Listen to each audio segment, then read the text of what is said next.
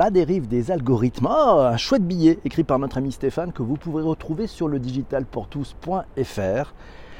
Je vais le porter dans ma voix avec un très grand plaisir. Merci Stéphane pour ce chouette billet. Parler des algorithmes revient à évoquer la préhistoire de l'informatique car tout part de là finalement. Les algorithmes, qu'est-ce que c'est? Selon le Larousse, et pas Wikipédia, non, non, un algorithme, c'est un ensemble de règles opératoires dont l'application permet de résoudre un problème énoncé au moyen d'un nombre fini d'opérations. Un algorithme peut être traduit grâce à un langage de programmation en un programme exécutable par un ordinateur. Quels sont les enjeux pour ces algorithmes Dès le 19e siècle, et les premiers d'entre eux, les algorithmes ont pu permettre de créer, par un développeur même débutant, les programmes pouvant être exécutés par tel ou tel ordinateur.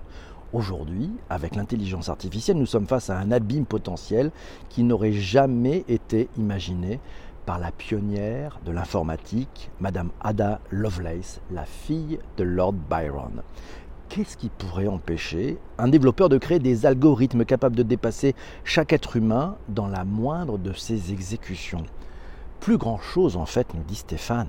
Ouais, on va regarder un petit peu. Imaginons un développeur revanchard, solitaire, pouvant en vouloir à telle ou telle personne, imaginons-le devant son ordinateur en train de créer un programme de GPS par exemple. Vous savez, une application comme Waze. Il faudrait bien, au-delà des données géographiques récupérées par les voitures, qui sont, essentiellement au bon qui sont essentielles au bon fonctionnement de l'ensemble, que des algorithmes sur toutes les fonctionnalités que nous connaissons soient créés. Ainsi, on verra que sans éthique personnelle, un sachant ne pourra pas développer une application car dans le cadre de Waze, il sera bien facile de décaler un d'un petit degré une quelconque destination pouvant induire en erreur les utilisateurs et les envoyer potentiellement dans des murs ou un ravin. Bref, un développeur a un pouvoir. Certains sont, et c'est une majorité, des personnes honnêtes qui souhaitent juste voir que leur programme fonctionne d'une part, mais aussi soit utilisé d'autre part. Parfois voulu car fait dans un cadre légal qui est respecté, mais certaines données récupérées permettent de créer, malgré nous, des exploitations qui nous dépassent. Facebook en direct ou via ses applications tierces permises sur la plateforme est une illustration de ces dérives. Tout va être possible, comme par exemple se faire voler des données pour une exploitation précise comme l'élection américaine en 2016, ou bien se faire exploiter à son insu pour arriver à un centre d'intérêt évoqué quelques instants plus tôt dans telle ou telle conversation sur WhatsApp. Ça vous rappelle des choses, ça vous rappelle des choses.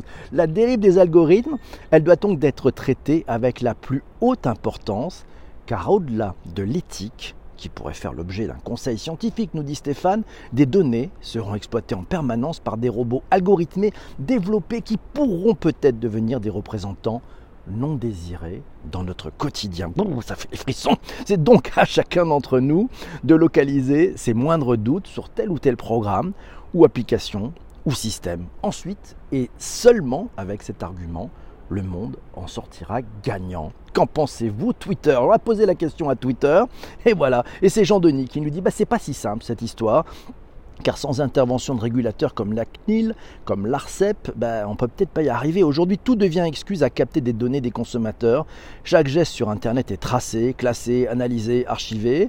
Et Jean-Denis nous signale d'ailleurs le bouquin de Bruno Patino. Vous savez, il s'inquiète aussi de ce phénomène dans son livre.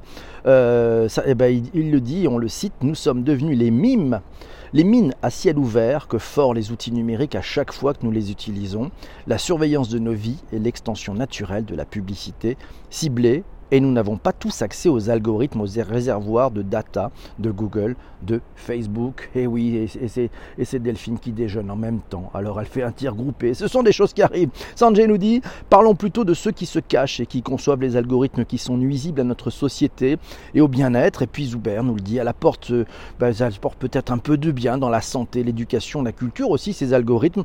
Mais puis ils peuvent, aider aussi à trouver l'amour et à améliorer les rencontres humaines. Et oui, il y a, y a des bonnes alors après, peut-être qu'il y a des dérives des algorithmes sur ce sujet-là, mais enfin bon, on le verra. Code is the law, nous signale Massio. Et oui, il a raison.